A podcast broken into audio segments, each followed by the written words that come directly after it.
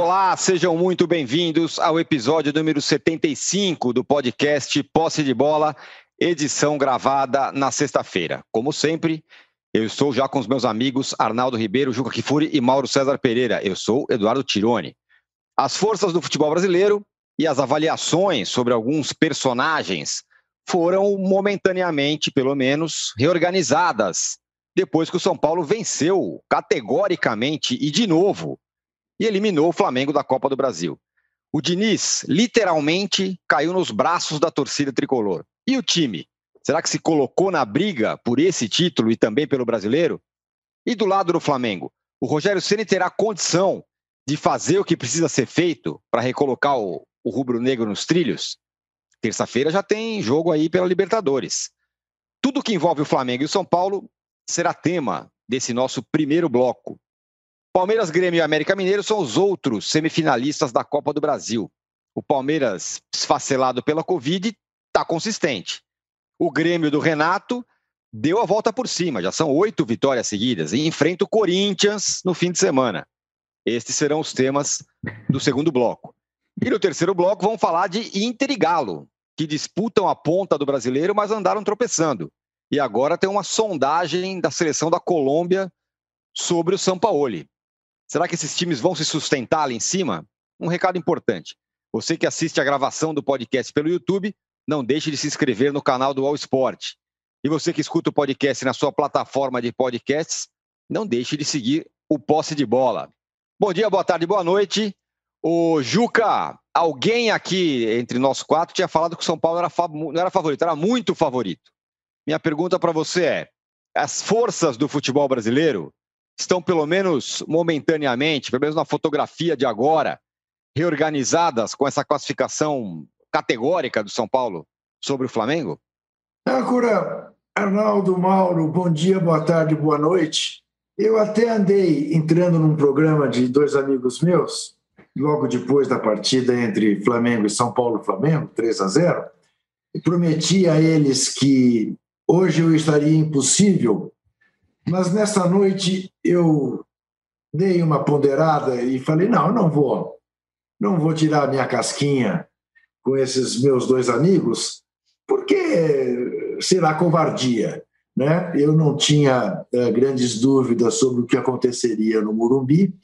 E de mais a mais, confesso a você que ontem, é, pela madrugada, eu assisti o debate entre os dois candidatos à Prefeitura do Rio e me deu uma tal tristeza ver o Rio de Janeiro entregue aquelas duas figuras, né? duas figuras cafajestes, duas figuras que só se xingaram durante o debate inteiro, me coloquei na posição do torcedor rubro-negro e pensei, puxa vida, que semana está vivendo a maior torcida do Rio, a maior torcida do Brasil. Né? É, tomou outra vez é, é, uma sapatada do São Paulo, e tem que escolher entre paz e Crivella. É claro que Crivella não é escolha para nada, mas é, é, impressionante a degradação a que se chegou. Eu te diria, acho que você colocou direito, Tironi. A fotografia do momento, o melhor time dessa semana no futebol brasileiro é o São Paulo. Evidentemente que o melhor time do Brasil continua a ser o Flamengo. O favorito a tudo segue sendo o Flamengo.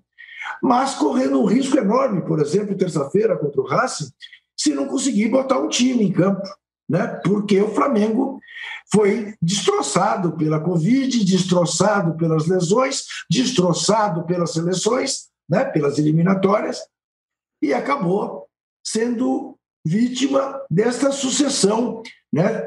desta trinca trágica uh, diante do São Paulo. E é óbvio que o São Paulo cresceu.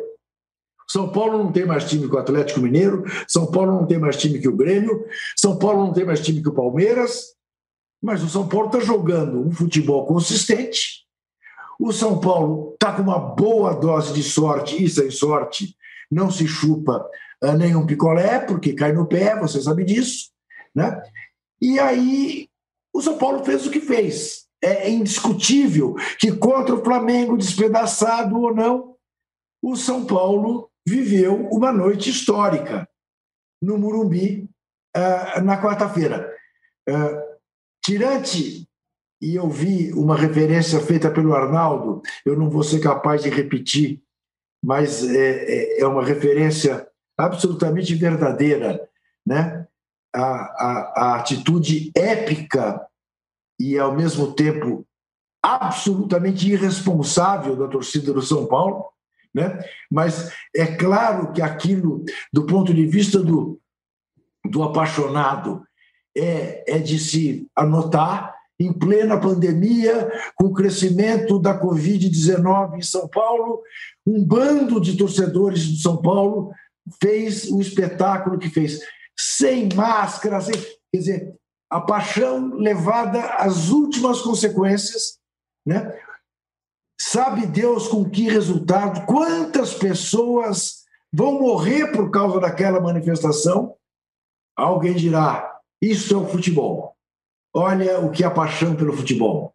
Dane-se o risco, o risco da morte, porque a paixão do futebol está acima de tudo. É claro que futebol não pode ser isso, mas é como dizia né, o filósofo escocês Evidentemente, o futebol não é uma questão de vida ou de morte, é muito mais do que isso. E para a torcida do São Paulo, teve esse significado. Não há como, Tirone, é evidente que o São Paulo, embora não acho que seja favorito contra o Grêmio, pode passar pelo Grêmio e pode passar provavelmente pelo Palmeiras, este sim, né? Até nisso, ou é no sorteio ou é no mata-mata, lhe cabe o melhor adversário, né? o adversário aparentemente menos difícil. Mas o São Paulo pode ser campeão da Copa do Brasil e o São Paulo está vendo os times que estavam acima dele no Campeonato Brasileiro tropeçando, como o Galo tropeçou para o Atlético Paranaense. São Paulo pode acabar no dia em que chegar ao mesmo número de jogos sete pontos à frente do atual líder, o Atlético Mineiro. Quer dizer, o São Paulo é candidatíssimo ao título brasileiro. Né? Quando é que o Flamengo vai se reorganizar? Não sei. Ah, mas também não foi jogo para 3 a 0 Tá bom, não foi. Principalmente com aquele primeiro tempo. Mas o São Paulo tem sido muito eficaz quando, quando ataca e na quarta-feira a defesa não cometeu nenhum dos vacilos que havia cometido no Maracanã. Né? Então é indiscutível, não dá para você discutir a vitória né, de São Paulo. Não, não, não dá. Não há onde você pegar para dizer, ah, mais, porque foram três vezes, ah, mais, ah, mais, ah, mais. Não, não tem. Né? Não tem.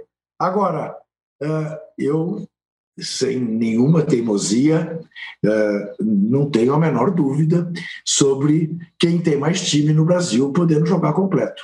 Não tenho a menor dúvida. E acho que o Rogério Ceni pegou aí um momento terrível, mas vai dar jeito nisso aí, é, porque não é difícil dar jeito nisso. Mauro, é, pegando essa carona do que o Juca falou, que o Rogério Ceni ia ter trabalho, todo mundo já sabia, né? Mas será que tanto trabalho assim para rearrumar o time? Ou é para você é só uma questão de tempo? E aí, uma outra, outro ingrediente. E os bastidores do clube? Você tem falado, você tem falado há bastante tempo sobre isso, sobre o que pode minar o, o, o Flamengo no ano de 2020, além de pandemia, além de outras coisas, que é o ambiente dentro do Flamengo, as correntes políticas e tudo mais. Enfim, tem toda essa salada aí e o Rogério no meio disso para tentar botar o time no trio de novo. Primeiro quero dizer, Ancora, que agora tem um fone igual o seu aqui. Que isso, Magnifica, mas agora eu. eu. estou equipado. Tá? Ah, garoto, aí sim. É, chupa âncora. Oh, o Arnaldo tá com aquele, é, aquele, aquele, aquele... É, rapaz. Eu vou, Vocês eu deem likes para nós aqui por causa é. disso. Nossa, olha, eu, eu, Não, porque ele chegou, ele chegou com esse fone atômico aqui outro dia, né? Mas eu tenho o meu também agora. Aqui. Boa, Mauro. Ele igual tem até luzinhas aqui à minha esquerda aqui e tal. É, tem um negocinho é. ali. O, olha, já o Arnaldo tá com aquele fone do século passado ainda lá. Por que, que o Arnaldo não recebe o fone? Não, eu recebi. Já recebeu, não quer usar, é purista. computador errado. Semana que vem eu vou, vou estar à altura, você vai ver. Vou voltar com essa voz turbinada. Tá bom. Diga aí, Mauro. Então, Bem, eu acho o seguinte: é, é, essa, é, no dia 2 de janeiro eu escrevi sobre a questão do, do, no blog, né, sobre essa questão do Flamengo, os seus problemas internos que poderiam atrapalhar. É, esse texto até essa semana foi recuperado na rede social para alguns torcedores e tal. Tinha gente que não tinha lido, tinha gente que tinha me xingado na época, agora é, acho que consegui entender. Mas, no entanto, tem um outro aspecto aí, né? O Flamengo já foi campeão de tudo do ano passado para cá nesse ambiente. Essa guerra política entre alas, né, nesse governo de coalizão, digamos assim, de Rodolfo Landim, ela já existe há muito tempo, é, desde o começo, porque ele se uniu a várias correntes políticas do clube, chegou à presidência, então você tem um vice-presidente de futebol que é de uma ala, você tem um vice de relações externas que é muito próximo do presidente que é de uma outra ala e por aí vai, né? entre outras né? alas. É, é, por exemplo, o Conselho do Futebol do Flamengo tem três pessoas que são integrantes de grupos políticos que apoiaram o Landim na candidatura à presidência do clube. É, então, você vê que é uma, é uma, clara distribuição. A política no futebol não é diferente né, da política é, é, municipal, estadual, federal, enfim é, uma distribuição de um cargo ali, aqui pode não ser um cargo remunerado, mas a vaidade das pessoas, ah, eu sou vice-presidente do clube, sou diretor não sei das contas, tenho uma carteirinha, esse tipo de coisa sempre é, é envaidece as pessoas e tem um, um, um poder de sedução muito grande. É, eu acho que o que está acontecendo nesse momento Acho que não é uma questão política, é questão técnica realmente. E derivada não só dos desfalques, mas de um problema no departamento médico, muito elogiado ano passado. O doutor lá, que é do UFC também, lá, o doutor Tanuri, né? Dava entrevistas e tal, era elogiado, agora está meio sumido. Deveria dar uma coletiva aí por videoconferência para os setoristas do Flamengo explicar o porquê dessa demora, né? É, é, com calma, né? Rodrigo Caio, por que demora tanto a voltar? O que, que é o Felipe Luiz? E agora o Gabigol? E por aí vai. É, mas isso até agora não aconteceu e realmente muitos questionamentos acontecem e é assim que funciona. Se no ano passado ele era elogiado porque conseguia recuperar jogadores em tempo recorde, agora ele tem que ser questionado, é o chefe do departamento médico, até porque mudaram alguns profissionais ali dentro. Mas no caso do campo, acho que é um problema do time mesmo. É, na transição do Jorge Jesus é, é, para o Domenech Torrente, é, o Flamengo ele se desestruturou demais defensivamente. Não é uma questão meramente individual. Ah, agora o Léo Pereira é horroroso, o Gustavo Henrique não joga nada, o Tuller não serve. Não, não é isso. O problema é outro. O problema é falta de jogo coletivo, defensivo. O Flamengo defensivamente virou uma grande bagunça. Né? Eu acho que aí tem muito do Domenech Torrente. É, é, o Flamengo conseguiu tomar esse ano, com ele, de 3 a 0 né? de 4 a 1 de 5 a 0 Isso não é coincidência, gente é, maneira que o time jogou exposto contra o, o, o, o time do Del Valle, especialmente no segundo tempo, quando a goleada é, se definiu, contra o Atlético o jogo inteiro, né? É, os problemas contra o São Paulo, e agora aconteceu nesse jogo, eu acho que de uma maneira um pouco diferente. Eu vi coisas boas nos jogos do Flamengo contra o São Paulo, sim. Primeiro jogo, achei que o Flamengo foi melhor, perdeu o jogo porque perdeu muitos gols, aí um problema também no ataque, não só para um desfalque ou outros jogadores voltando de lesão, como no caso do Gabigol, o Arrascaeta também voltando, entrando durante o jogo, é, acho que isso pesou, é, o Flamengo teve chances claras. Uma delas, o Arrascaeta na saída de bola do Thiago Volpe, poderia ter rolado para o Bruno Henrique e chutou direto para o gol e acabou errando. Né? Aquilo, aquela jogada ali no momento de é, mais ritmo de jogo e tudo, as coisas funcionando melhor, dificilmente perderiam aquela oportunidade. E um erro que eu acho que não pode ser minimizado, independentemente da idade do jogador, que é o erro do Hugo. O Hugo mudou o curso da história com aquela pataquada no último lance, praticamente, do jogo do Baracanã. Tentar driblar o Brenner ali, aquilo foi de uma irresponsabilidade terrível. E isso tem que ser dito, né? É, ah, mas ele é o garoto. Não, o garoto não, ele tem 21 anos, ele tem carteira de motorista, tem namorada, tem amigos e tal, ganha um bom salário e joga no Flamengo. Então, amigo, botou a camisa e joga no Flamengo, vai ser cobrado. Não pode brincar ali. E, curiosamente, o Domênico Torrente tinha dito dias antes, depois do jogo, não foi contra o Atlético, foi um, é, contra o Atlético Paranaense um dos últimos jogos dele, ele fez um comentário na coletiva, ele falou, a, bomba, a bola na pequena área não quero, a bola na pequena área é uma bomba, tem que tirar a bola dali, não pode ficar ali. Ele falou isso e o, e o, Hugo parece que não ouviu. E é uma coisa óbvia, né? nem precisaria ter, ter, ter, sido dito. Acho que ali a coisa muda, porque já joga para o Flamengo uma responsabilidade de ter que vencer. Mas achei que o time jogou bem ali, naquele jogo. No primeiro jogo, ele deu um treino, eu achei bom. Contra o Atlético Goianiense, achei muito ruim. E aí foi a vez do Lincoln fazer aquela pataquada de perder um gol por displicência debaixo da trave. O que eu falei na segunda-feira. Os caras, os jovens, involuntariamente, óbvio, acabaram sabotando os dois primeiros jogos do, do, do novo treinador. E nesse jogo agora, na quarta-feira, é, o Flamengo fez o primeiro tempo estrategicamente muito legal. E, e, a estratégia do Rogério foi muito boa. O São Paulo não estava jogando. E o Fernando Diniz estava muito incomodado à beira do campo, porque o São Paulo não conseguia sair jogando. Eu contei e escrevi no meu blog. Aos 29 minutos de jogo, o São Paulo, pela sexta vez, foi tentar um passe e a bola saiu pela lateral. Ah, os jogadores não sabem fazer um passe. Não, é que eles estavam sempre pressionados. O Flamengo não pressionava ferozmente a saída de bola, mas interceptava to todas as opções de passe. E isso foi muito bem encaixado, muito bem preparado. Ah, então por que, que não venceu o jogo? Porque o Flamengo voltou a ser arame liso. Esse é o problema que o Rogério tem que resolver. Foi contra o Atlético Goianiense e foi contra o São Paulo o time do Zé Ricardo, o time lá do Barbieri, de técnicos que passaram antes. Aquele que fica com a bola, cerca cerca, não machuca ninguém. Expressão popularizada pelo André Rocha, é, é, é, que sempre dizia isso. O time era Liso. O Flamengo voltou a ser Arame Liso, mesmo com o Bruno Henrique, com a Rascaeta, etc. e tal. É, e aí o Flamengo não fez nada que incomodasse o Thiago Volpe. Aí no segundo tempo, o jogo se define em 11 minutos por conta dos gravíssimos problemas defensivos do time do Flamengo. Né? E que, independentemente da escalação, e isso desmoronou no período do Domenico Torrente, de fato. Piorou muito, mas muito mesmo. Os placares mostram isso e o comportamento dos jogadores. Não importa a zaga que seja escalada, o risco sempre é muito grande. E aí acontece os dois gols do São Paulo, são falhas que eu considero muito graves, é uma bola de um lateral. Claro, o passo do Daniel Alves é excelente, mas ah. primeiro a Rascaeta que não pressiona corretamente ali o, Daniel. Ah, a Rascaeta não marca. Vai lá ver quem que roubou a bola no gol que empatou o jogo contra o River Plate. Vai ver quem roubou a bola no jogo que empatou o jogo da Libertadores contra o Inter em Porto Alegre. Lá na lateral esquerda. Foi a Rascaeta. O Arrascaeta do Flamengo com o Jorge Jesus marcava, roubava a bola e participava do jogo sem bola.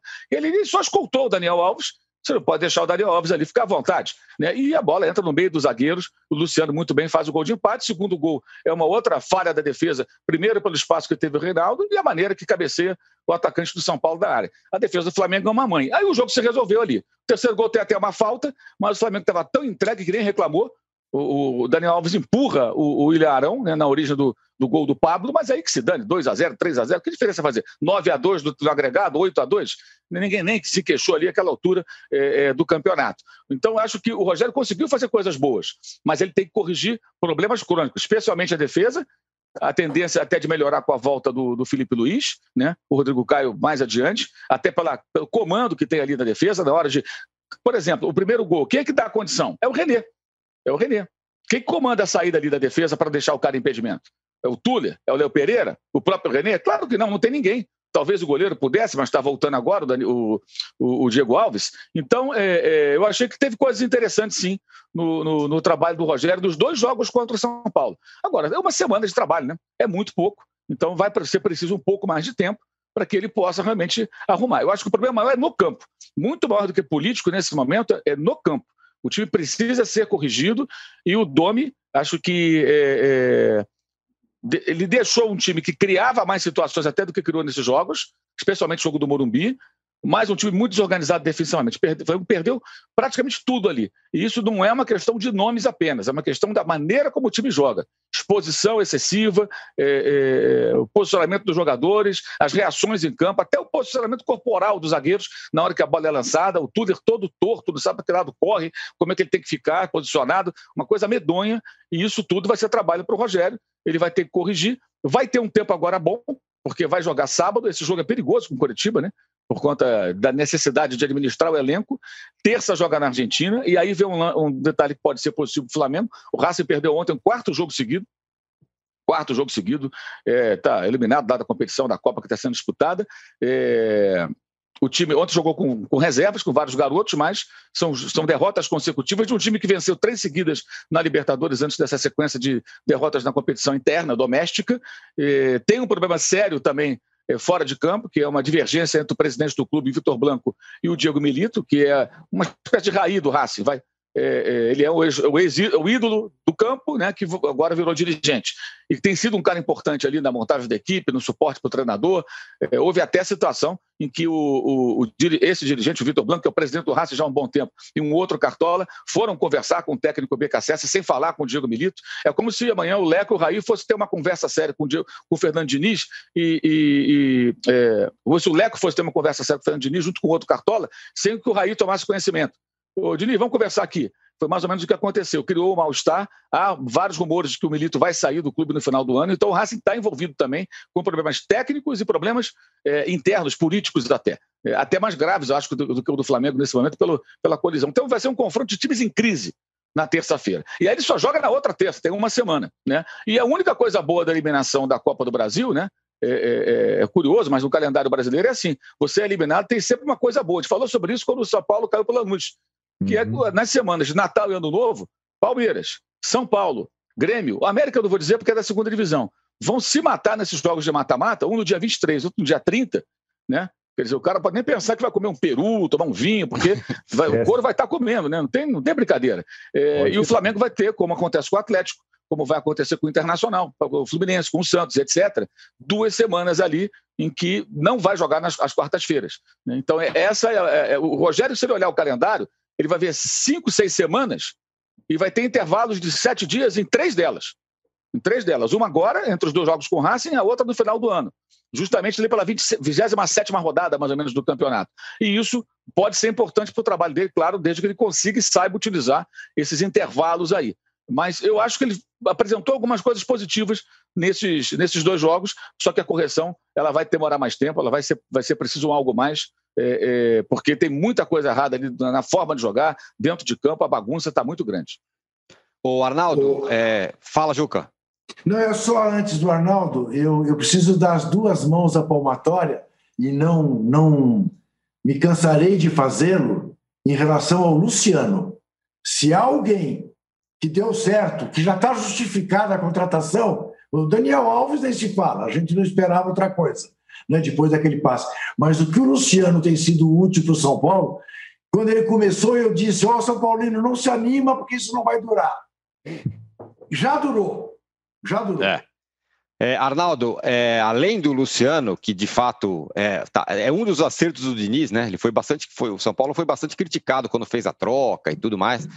Aí o Luciano é, entrou e está resolvendo. É, teve o abraço do Diniz na torcida, no meio da chuva, quarta-feira, depois da partida. Quem poderia imaginar uma semana atrás que o Diniz estaria na situação que está e o Rogério, do outro lado, estaria não numa situação difícil, mas com tanta coisa para fazer.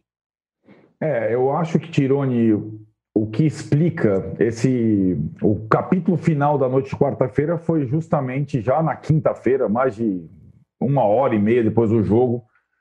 O Diniz saindo da chuva, na chuva, também de forma irresponsável, que o Juca falou no início, essa coisa da catarse futebolística, da, do épico, ela se mistura com o irresponsável na época da pandemia, e esse foi um, digamos, o um simbólico capítulo final da classificação do São Paulo, o abraço literal do Diniz nos chefes na torcida organizada do, do São Paulo e com o, o, povo lá na rua encharcado, ainda esperando até o ônibus sair, como nos velhos tempos.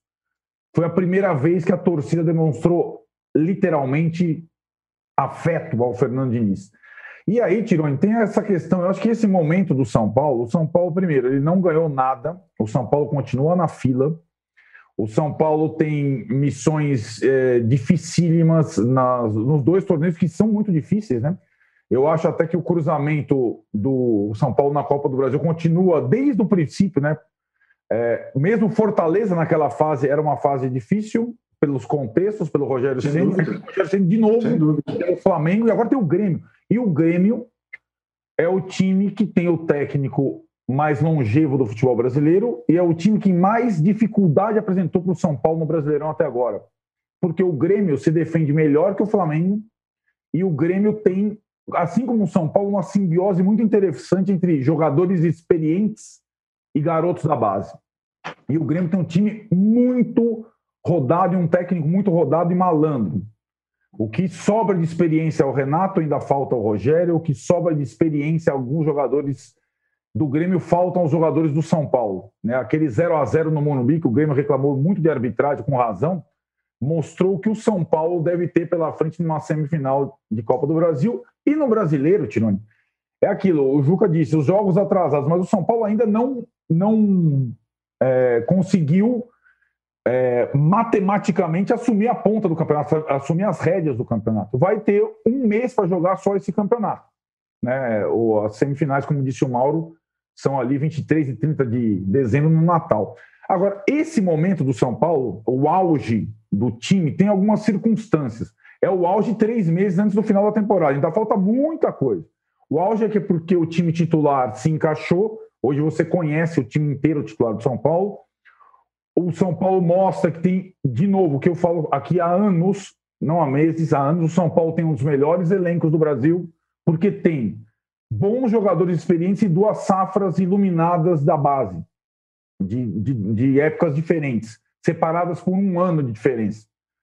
O elenco do São Paulo é muito bom. Os reservas que entraram, o banco do São Paulo contra o Flamengo era muito melhor que o banco do Flamengo. Claro que o Flamengo está mutilado. Tal. O São Paulo tem muita gente para jogar. Agora, o São Paulo tem algumas questões. Não teve surto de Covid até agora, é um dos poucos clubes do Brasil que não teve. E talvez depois de quarta-feira tenha, por conta de tudo. Você vê como é que é? Do fator de início. É, é, o futebol é, pode acontecer isso. O São Paulo teve poucas lesões na temporada. O departamento médico físico do São Paulo parece do Flamengo do ano passado. Então tem tudo. O São Paulo é o time mais inteiro do Brasil hoje. Inteiro, né? Porque está todo mundo disponível. E é, faltava um negócio, é, uma coisinha para o São Paulo ter um momento para ultrapassar o Flamengo. Faltava um catalisador. E o catalisador foi Rogério Ceni indo para o Flamengo. Quando o Rogério Ceni anuncia a ida para o Flamengo, e nega o São Paulo para o ano que vem, o São Paulo, menos a instituição, a instituição demorou um pouco a acordar. O time também. Agora, o torcedor fez esse movimento ao levar o time. Primeira manifestação de apoio no aeroporto do Rio de Janeiro. O São Paulo deixou de pensar no passado e no futuro, simbolizados pelo Sene, e passou a pensar no presente, simbolizados pelo Raí, pelo Diniz e pelo Daniel Alves. Esses são os caras do São Paulo atual. Não tem Rogério Ceni no radar mais. O Rogério Ceni sempre foi um fantasma para o bem e para o mal nos últimos anos do São Paulo. Agora tem um distanciamento. No momento que o Rogério Ceni entra no Morumbi com o agasalho do Flamengo, tem detalhes. O futebol está cheio de detalhes. O Rogério Ceni não foi com camisa social para o Morumbi, não. Ele foi com o agasalho do Flamengo, naquele estádio que ele sempre defendeu o São Paulo.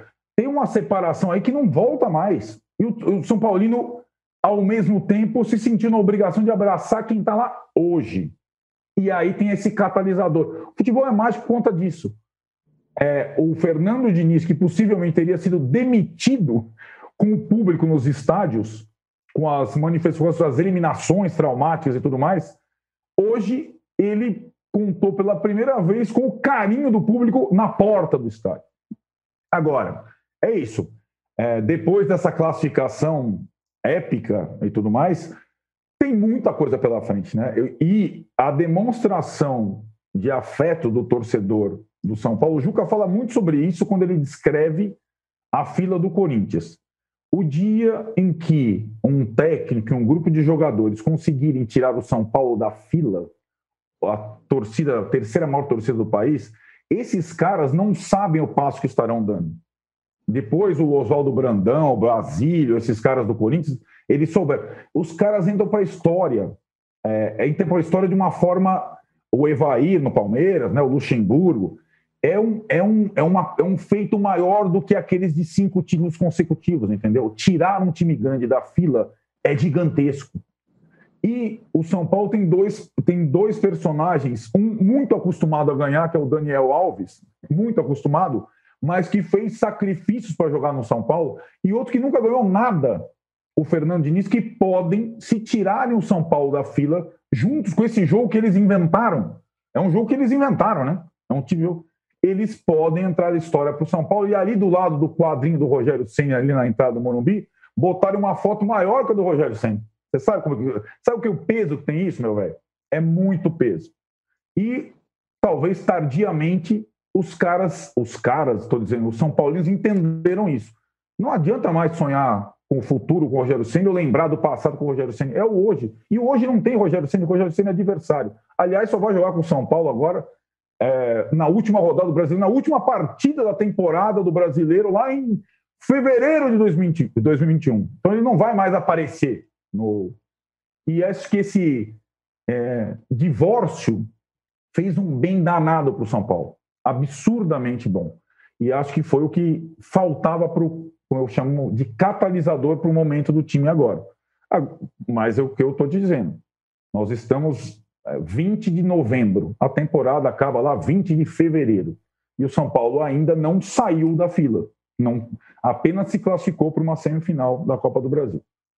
Vocês podem nos dar likes, viu? Estamos aceitando likes hoje. Podemos aí chegar numa, na faixa de 2.500 likes.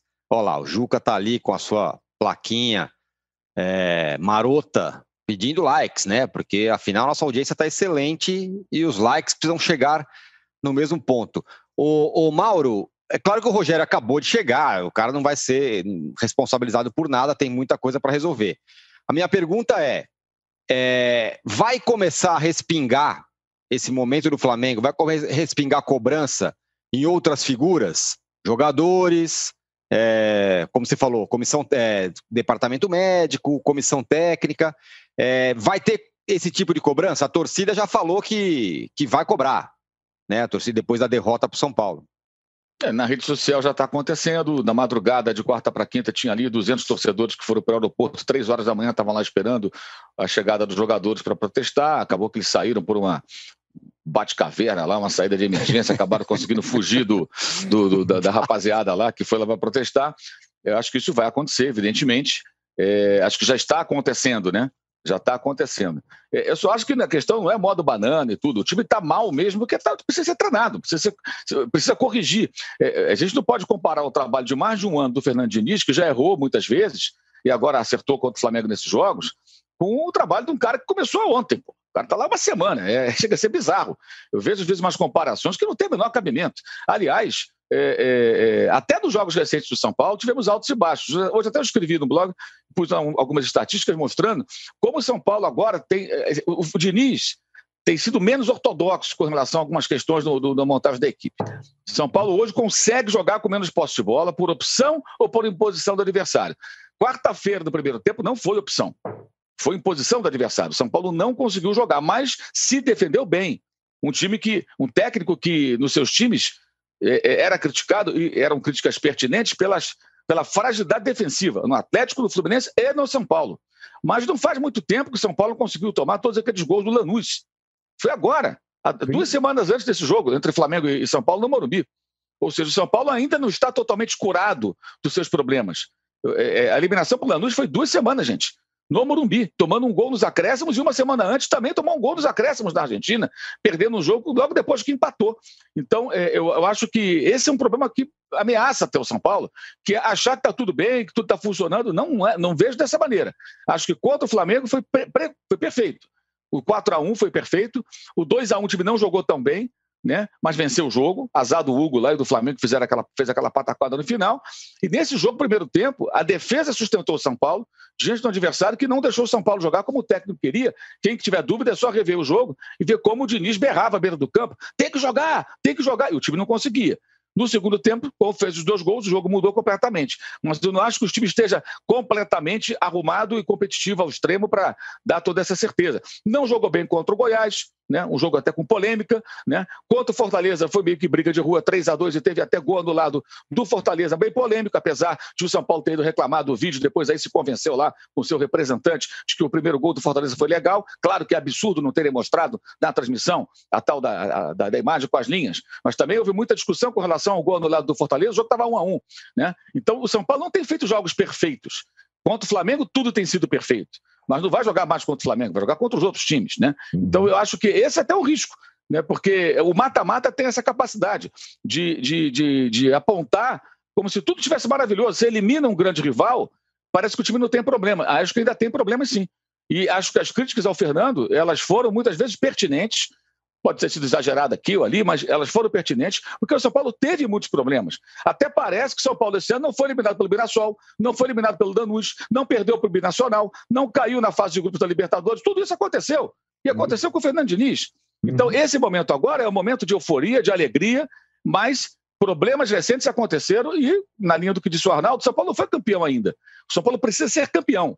Então, é, é, eu acho que é bem importante pontuar isso agora, porque falar isso, se as coisas correrem mal lá na frente, é muito fácil. Então tem que falar agora. Né? Não estou dizendo que São Paulo vai ser campeão, muito pelo contrário, não tenho bola de cristal, não faço previsões.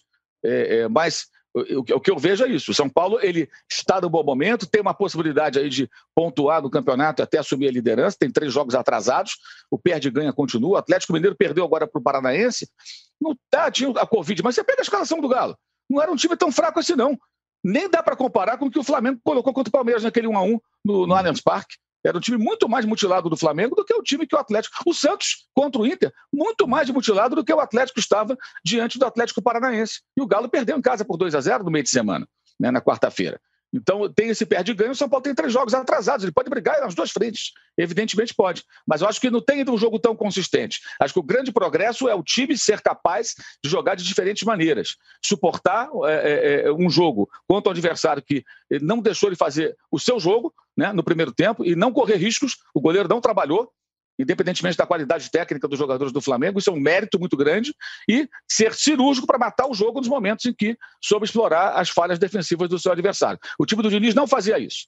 Ele não era capaz de fazer isso. Acabou aquela história também, a gente não vê tanto, da troca interminável de passes estéreo, sem criar situação de gol. Então, existem evoluções aí. O, o, acho que o Fernando Diniz, ele, ele, isso é muito bom. Ele percebeu que precisava, de repente, abrir mão de alguns conceitos e ajustar. Não significa que ele vai jogar só fechado no contra-ataque, dando chutão. Não é isso. Mas tem que incorporar outros elementos ao seu jogo. E acho que ele está fazendo isso.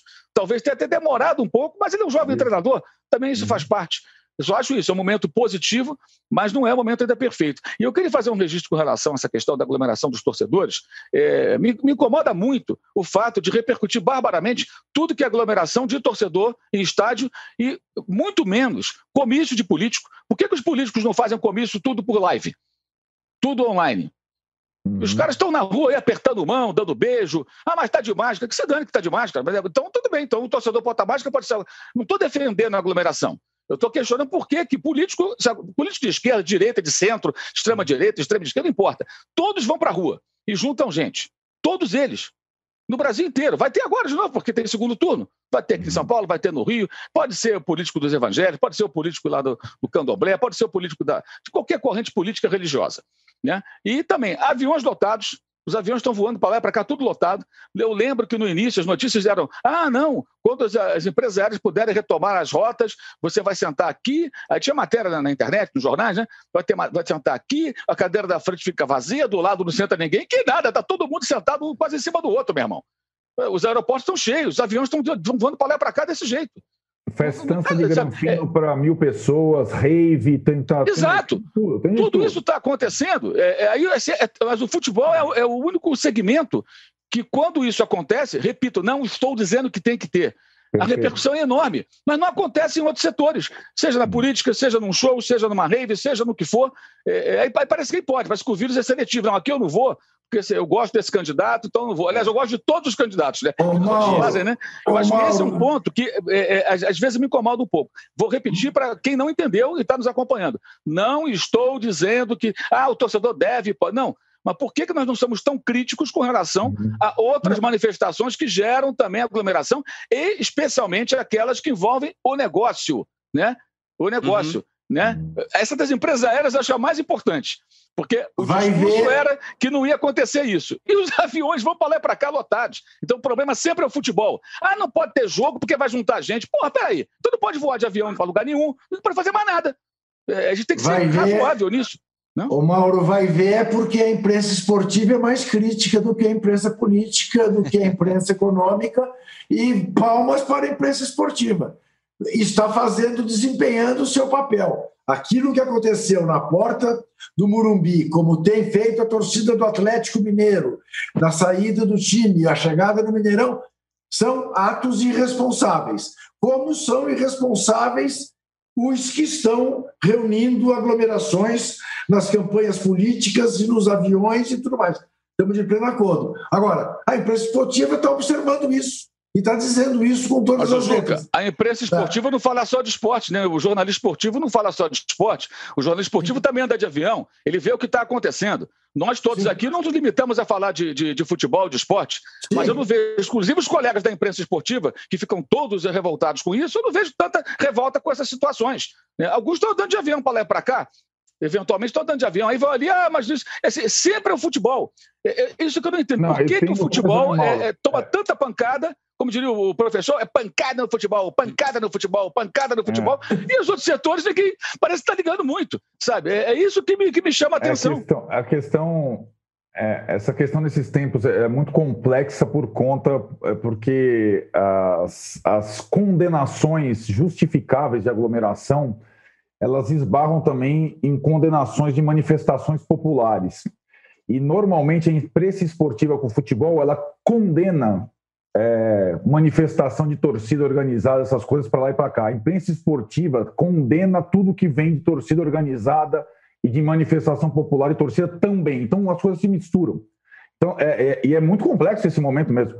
E acho que assim, a, o, que eu, o que a gente está falando é assim: a manifestação da torcida do São Paulo envolveu inclusive o técnico do São Paulo indo aos braços da torcida, assim como o Lisca foi para o braço da torcida do América. Nós estaríamos nesse aspecto elogiando a, a conexão. É muito complexo esse momento, né? é muito complexo. Eu entendo o que você está falando, o que vocês estão falando, mas é como a gente disse ali no início quando o povo foi para a rua pedir pela democracia ou defender a democracia no Brasil, pô, era o auge da pandemia também. Aí vai, não pode, vai, não pode. Como nos Estados Unidos, no auge da pandemia, foram para a rua e é, defenderam, é, é, foram manifestações firmes contra o racismo e tudo mais na época da pandemia. A época da pandemia é super complexa porque ela envolve isso aí e é seletivo, muitas vezes, o, o, o movimento ou a, a, oposição à crítica a manifestações populares. Isso é muito complexo. É um tempo, é um tempo muito complexo para condenar ou aceitar. Tem coisas injustificáveis, como as, as festas e tal, irresponsáveis. Manifestação popular é muito difícil você ir contra completamente. O que aconteceu no Murumbi ou na torcida do América, tal, do Atlético, é manifestação popular. É difícil. É difícil. Arnaldo. É, é, é, condenável, mas ela tem que ser colocada num contexto. Estou de acordo com você, mas eu quero acrescentar, mudando ou voltando ao assunto anterior, é, eu quero lhe dizer o seguinte: eu compreendo, e até já escrevi isso também, ainda ontem. O São Paulo não ganhou nada. Portanto, Sim. vista as sandálias da humildade, fez... nem o América Mineiro. Isso, festeje mas tenha consciência, não ganhou nada. No entanto, Sim. se não vier a ganhar nada este ano, e no ano que vem, e no outro ano, a torcida do São Paulo olhará para o que aconteceu entre São Paulo e Flamengo em 2020 de maneira inesquecível, como de alguma maneira tivesse ganhado um título. Estou lhe dizendo porque eu que gosto de citar, não gosto de citar, mas cito, os 23 anos do Corinthians de jejum, a quebra do tabu em 68, Paulo Borges e Flávio, equivaleu a ganhar um título. Os 4 a 3 no jogo do Adãozinho, quando perdia de 2 a 0 do Palmeiras, que era um jogo de meio de campeonato, tinha a menor importância. É, foi como se fosse um título. Porque também tem isso. Há uhum. certos momentos que você fala, o time, o clube se manifesta vivo.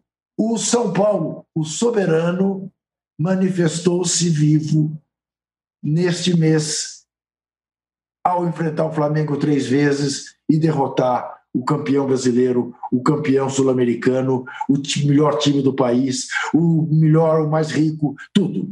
Isso é é irrasgável, como diria o ministro, sei lá qual. Não tem como esquecer. Muito bem. É isso, senhores. Fechamos o primeiro bloco. A gente volta em 30 segundos para falar dos outros times que também estão em boa dos fase. Outros. Grêmio, dos Palmeiras e o América do, classificados. Do e do Corinthians, Juca. Já voltamos. O ano de 2020 pode até estar diferente, mas o que não muda é a emoção do Brasileirão. É disputa para entrar no G4, briga para escapar do rebaixamento, polêmica com VAR, enfim, é o maior campeonato do futebol nacional. E com o All Sport Clube você assiste aos jogos do Brasileirão ao vivo no EI Plus. Acesse wall.com.br esporteclube e assine já. São planos a partir de R$19,90 por mês para assistir ao vivo ao melhor do futebol onde você estiver. Wall Sport Clube, assine já! o Juca tá acertando a câmera dele aqui porque ele quer likes. É isso. A gente já bateu a nossa meta aqui de 2,6 mil likes. Queremos chegar agora a 3 mil. Por que não? 3.500. Vai, e não se fala mais nisso. É, o Arnaldo, quem está mais forte entre os outros semifinalistas? Claro que o jogo São Paulo e Flamengo era muito grande, por tudo que envolvia, então todo mundo ficou focado ali. Mas os outros também passaram. O Grêmio passou, o Palmeiras passou e o América passou. Quem está mais forte para você? É, o curioso aí, né, Tironi, que esse recorte da temporada ele mostra só dois times vivos em tudo, Grêmio e Palmeiras. Né? É, então, semifinalistas da Copa do Brasil, nas quartas de final da Libertadores e ainda vivos no brasileiro, embora não. Eles ainda não disputaram a ponta do campeonato, mas eles chegaram, chegaram no bloco de cima. E são dois times completamente diferentes, né? É, em tudo. Né? O Grêmio com o mesmo trabalho, com o mesmo treinador, com aquele discurso priorizando as Copas há muito tempo. E o Palmeiras com um técnico novo, vivendo um surto de Covid e tudo mais. Eu acho que são os dois, é, é, fora o confronto São Paulo e Flamengo, que monopolizou as atenções, são os dois times em ascensão nessa, nesse momento. Agora, eu entendo que o Grêmio, pela pela longevidade do Renato, pela agora o time ter quase todos os jogadores importantes disponíveis, que não aconteceu na temporada toda, né? Jean-Pierre voltando. A safra do Grêmio de jovens jogadores ela é muito boa e tem uma combinação é, boa também, interessante, com veteranos acostumados a ganhar. Tem, um, tem uma coisa importante. E acho que o Grêmio também não. O Grêmio, a diferença é o cruzamento do Grêmio nas competições é um pouco mais hostil do que o Palmeiras. Não foi tanto, você pegou o Cuiabá, mas agora vai pegar o São Paulo. O Palmeiras pegou o Ceará e vai pegar agora o América na semifinal, com todo respeito. Na Libertadores, o Palmeiras vai pegar o Delfim, o Grêmio vai pegar o Guarani do Paraguai, que é um pouco mais difícil.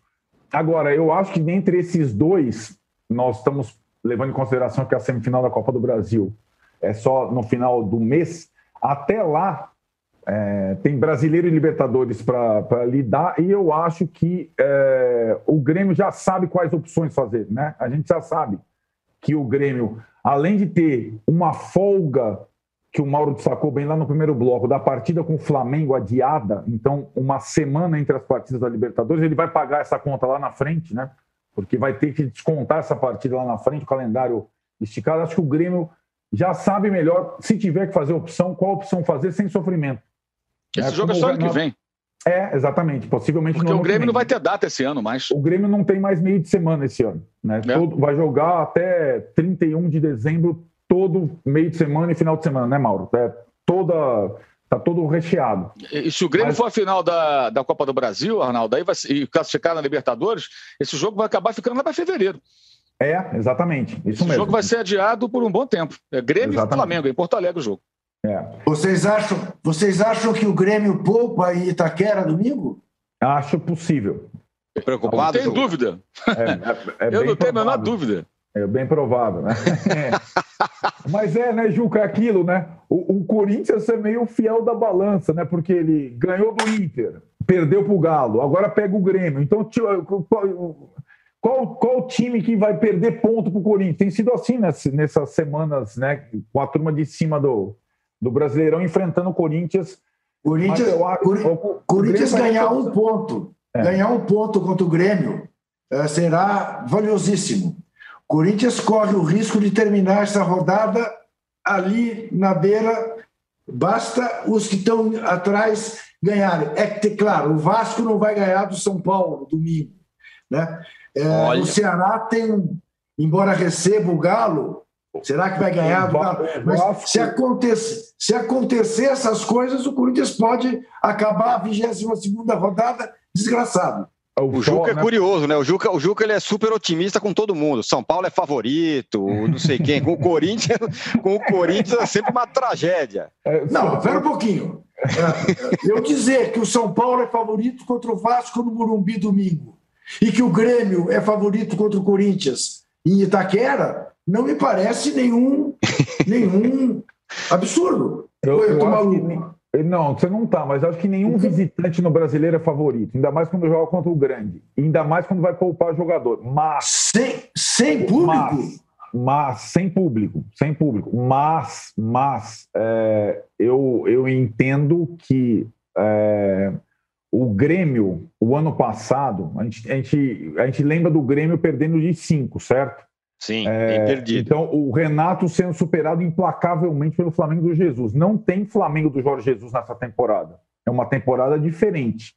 O Grêmio do Renato continua sendo o Grêmio do Renato bem melhor do que o ano passado em termos de elenco. Então, o Grêmio, respondendo um pouco agora, dando mil voltas à pergunta do Tironi, o Grêmio é um time a ser considerado em todas as frentes. Mais até que o Palmeiras, que está em reformulação, pela comissão técnica nova e tudo mais. Eu acho o Grêmio um time é, tinhoso, como diria o outro. O, o Mauro, é, a gente, nos semifinalistas tem o Diniz, o Lisca, o Abel, que acabou de chegar, português, e o Renato. É, eu acho que pelo menos nesse aspecto são, são quatro caras que nos últimos tempos, pelo menos, tem, tem mostrado alguma coisa diferente, né? O Abel nem sei porque acabou de chegar. É, o Abel, assim, o Abel, ele, ele, ele tá, na verdade, dando sequência, eu vejo dessa maneira, um trabalho que ele herdou, não do Luxemburgo, mas do André Lopes, do Cebola, né? E, e não poderia ser diferente. Que, aliás, é uma proposta de jogo que se assemelha muito ao que ele vinha fazendo no PAOC, né? Não é tão diferente assim. Então, para ele, não é tão difícil. Ele encontrou um cenário bem favorável. É, é, a saída do Luxemburgo e a boa participação do Cebola num curto período, preparou muito bem o terreno para o novo técnico do Palmeiras. Ele está sabendo utilizar isso, evidentemente, né? Mas ainda vai enfrentar jogos mais difíceis, e não será agora. Como o Arnaldo falou, o, o, o cruzamento na Libertadores é bem favorável, os jogos mais cascudos para ele virão depois, o que é bom, ele pode até lá amadurecer um pouco mais o seu próprio trabalho. Né? O Renato, acho que esse ponto que o Arnaldo falou que é importante é, é, o nível caiu em relação ao ano passado, porque não tem esse time que se destaca. Então é. fica mais fácil para ele é, se embolar ali com, com os seus adversários tradicionais e, e, tentar alguma coisa. É sempre bom lembrar que o Renato apostou no começo da temporada em jogadores veteranos como o Thiago Neves, mas quem resolve são os, os garotos, né? São as revelações do Grêmio, a base do Grêmio que resolve muita coisa ali. É, ele, ah, ele lança e tal, claro, ele lança, ele tem os seus méritos, evidentemente, mas em dado momento, entre o Thiago Neves e o PP, parece que era o Thiago Neves, né, que tinha prioridade, não era o PP, o que já era um absurdo no começo do ano, e agora isso fica mais claro ainda, é, é, evidentemente. Mas o Renato está é, vivendo um ótimo momento novamente. Acho que ele vai priorizar o mata-mata, como sempre fez, e, e, isso pode, evidentemente, até comprometer essa reação do time dentro do, do Campeonato Brasileiro é, o Lisca é, é, é, esse é um perigo para o Palmeiras, né?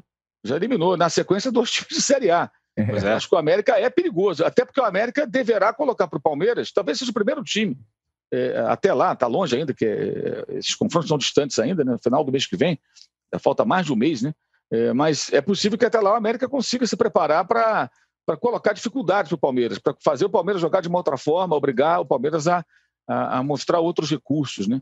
Acho que esse, esse pode ser um ponto um ponto bem, bem importante. O Diniz já falamos, né? A questão do Fernando Diniz é essa. Agora vai enfrentar um Grêmio que também não é mais aquele time de, de, de posse de bola interminável.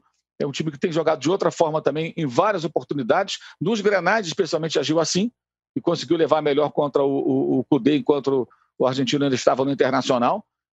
É, então, até estou curioso até para ver como é que vai ser esse jogo. Quem é que vai, que, qual vai ser a estratégia do, do, do Fernando Diniz, do Renato, de que maneira é, é, vão se comportar.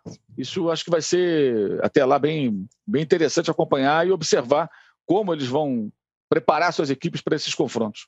Muito bem. Bom, fechamos o segundo bloco do episódio Já? 75 do. Já. Você quer falar algum algo? Não, eh, você não disse que a gente ia falar do resto? É, mas falamos bastante. Do Falamos. Corinthians nós falamos? É, você que falou que você, você, mostrou o escudo. Eu falei, eu dei a deixa para você falar, você falou, não, não, olha lá, olha o doutor. Aí, aí sim. Ó. Aí sim.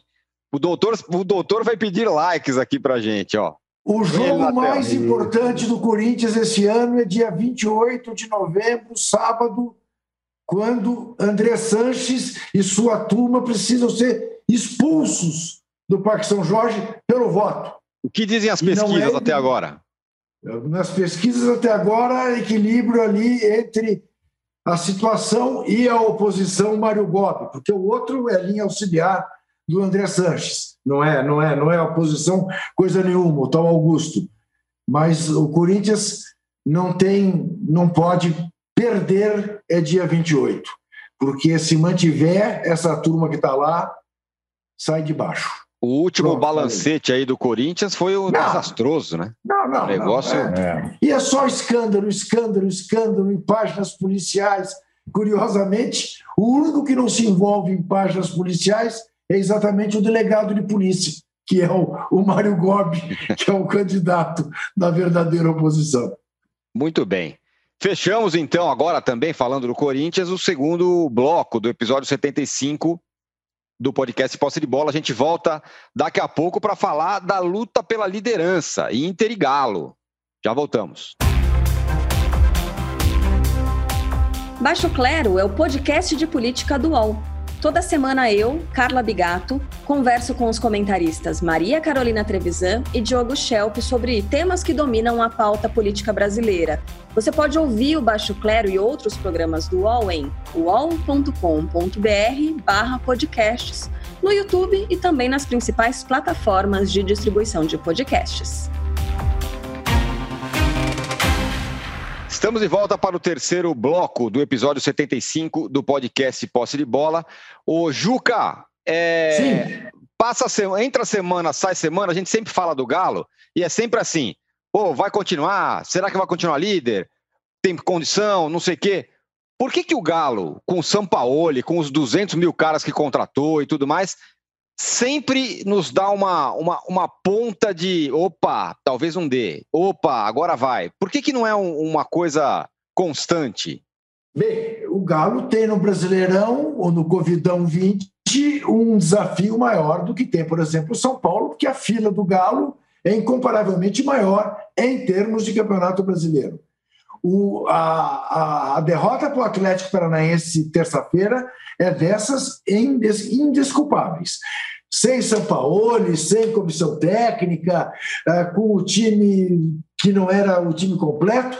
Como disse o Mauro, é, não se pode dizer que fosse um time fraco e não era jogo para quem vinha fazendo né, quem, quem vinha do resultado contra o Flamengo fazer o que fez o Atlético Mineiro. É, então, eu acho que o Atlético Mineiro está dando todos os sinais, como o Inter, de insegurança. Não, não, não, não por acaso os dois numa baita fila em termos de campeonato brasileiro. E, e tem esse jogo contra o Ceará. Eu, eu discordo do Arnaldo, acho até que o Galo é favorito mesmo no Castelão, porque o Castelão estará vazio. Mas tanto o Inter quanto o Fluminense, como o Galo, agora contra o Ceará, se não ganharem, eu acho que começam admitindo que Flamengo passe pelo Curitiba, que São Paulo vai ganhar uh, o jogo contra o Vasco, que o Grêmio vai ganhar do Corinthians e que o Palmeiras certamente vai ganhar do Goiás, uh, eu acho que eles começam a se despedir do título. E vou te falar uma coisa: é, embora seja uma má troca para o Sampaoli, trocar a possibilidade de classificar a Colômbia, que, em última análise, é obrigação, e a possibilidade de ser campeão brasileiro pelo Atlético Mineiro, que o faria entrar na história do Galo, acoplado ao fato de que não será por grana, porque grana por grana não acredito que o, o dono da Colômbia tenha mais dinheiro que o mecenas do Atlético, né? É, mas eu não duvido que o São Paulo, vendo a coisa feia, tome um voo para Bogotá. Rapaz, que coisa, já pensou? É só o que falta. O, o, o Mauro, do outro lado ali, nessa luta pela liderança, o Internacional conseguiu, desde que o Cudê saiu, perder liderança do campeonato, caiu na Copa do Brasil, e você acha que ainda dá, ainda é possível que o Abel é, recoloque esse time no caminho? O Inter vai jogar contra o Boca, né? Tem o isso também. Jogar, o Boca deve jogar contra o Lanús hoje com um time cheio de reservas. É, o Boca está num bom momento, né? Inclusive, é o atual campeão argentino. Eu acho que agora é o favorito contra o Inter, nessa situação em que o Inter perdeu o seu treinador porque a diferença de, de, de, maneira de pensar o futebol, de trabalhar, né, entre o Abel e o Cudê, ela é absurda, né? E essa ruptura aí com a saída do técnico argentino e a contratação do Abel, ela provoca aí um, é um grande maremoto dentro do Internacional, não sei. Acho muito difícil que o Inter consiga manter o pique da remada é, é, com essa troca. E deverá priorizar agora o mata-mata que resta, que é a Libertadores, né? Porque o Abel também costuma fazer isso, né? Lembrando, a própria saída dele do Flamengo, é, é a gota d'água foi priorizar a Copa do Brasil em relação ao jogo do brasileiro. E acabou ele pedindo demissão. Se ele priorizou a Copa do Brasil com relação ao brasileiro, o que ele vai fazer com relação à Libertadores? Jogo com Boca. É claro que ele vai priorizar a Libertadores. É. Então você não será surpresa se o Internacional entrar nesses próximos jogos com o time enfraquecido, cheio de reservas. É, é, e claro, né, até, até ali, eu não ouvi, mas eu li de algum colega da imprensa gaúcha uma declaração na linha: ah, não teve estratégia esse jogo, coloquei os mais experientes. Se de fato ele falou isso, em 2021, praticamente, um técnico falando que ele vai para uma partida fora de casa, no torneio eliminatório, é, vindo de uma derrota em casa, precisando vencer e que não tem estratégia, é, de fato, o jogo foi empatado na base do vamos que vamos no final, mas é, uhum. o jogo não se resume àqueles momentos finais, né? O jogo tem 90 minutos, mais acréscimos. Ali realmente não tem estratégia, ali você vai na pressão. Mas para o jogo você tem que ter uma estratégia. Então, repito, não ouvi da boca do treinador do Internacional essa declaração, mas li. Se de fato ele falou isso, acho que isso aí já resume tudo, né? É, é, alguém, alguém gostaria de ter no comando do seu time um técnico que, numa partida importante, seria capaz de dizer algo parecido? Eu não gostaria. O, o Arnaldo, é, no caso do Inter e também no caso do Galo, é uma situação curiosa, né? Porque o Inter é, é, é difícil para um clube é, olhar para um cara do, da importância que foi o Abel no clube e não conseguir enxergar nele algum cara que possa tirar algum coelho da cartola. Mas a realidade é, é muito diferente. Isso se aplica a vários clubes, né? O São Paulo resgatou o Murici, é, várias coisas ao, é, acontecem assim normalmente. E no caso do Galo é a mesma coisa, dá, dá, dá a impressão que sem o São Paulo, o Galo é incapaz de ir para qualquer lugar. É, Tironi, também porque são acho que situações diferentes no seguinte aspecto. Eu acho que o Galo montou um projeto para ganhar um título é, inédito a curto prazo que tinha aquela coisa do apostar tudo num ano em que é, o técnico ideal para esse tipo de, entre aspas, loucura é o Sampaoli pelo jeito louco que ele tem, gastador que ele tem também. É tudo ou nada. O Galo é tudo ou nada. O projeto do Galo tem o, Sampaoli como cabeça baseado no que ele fez no Santos ano passado.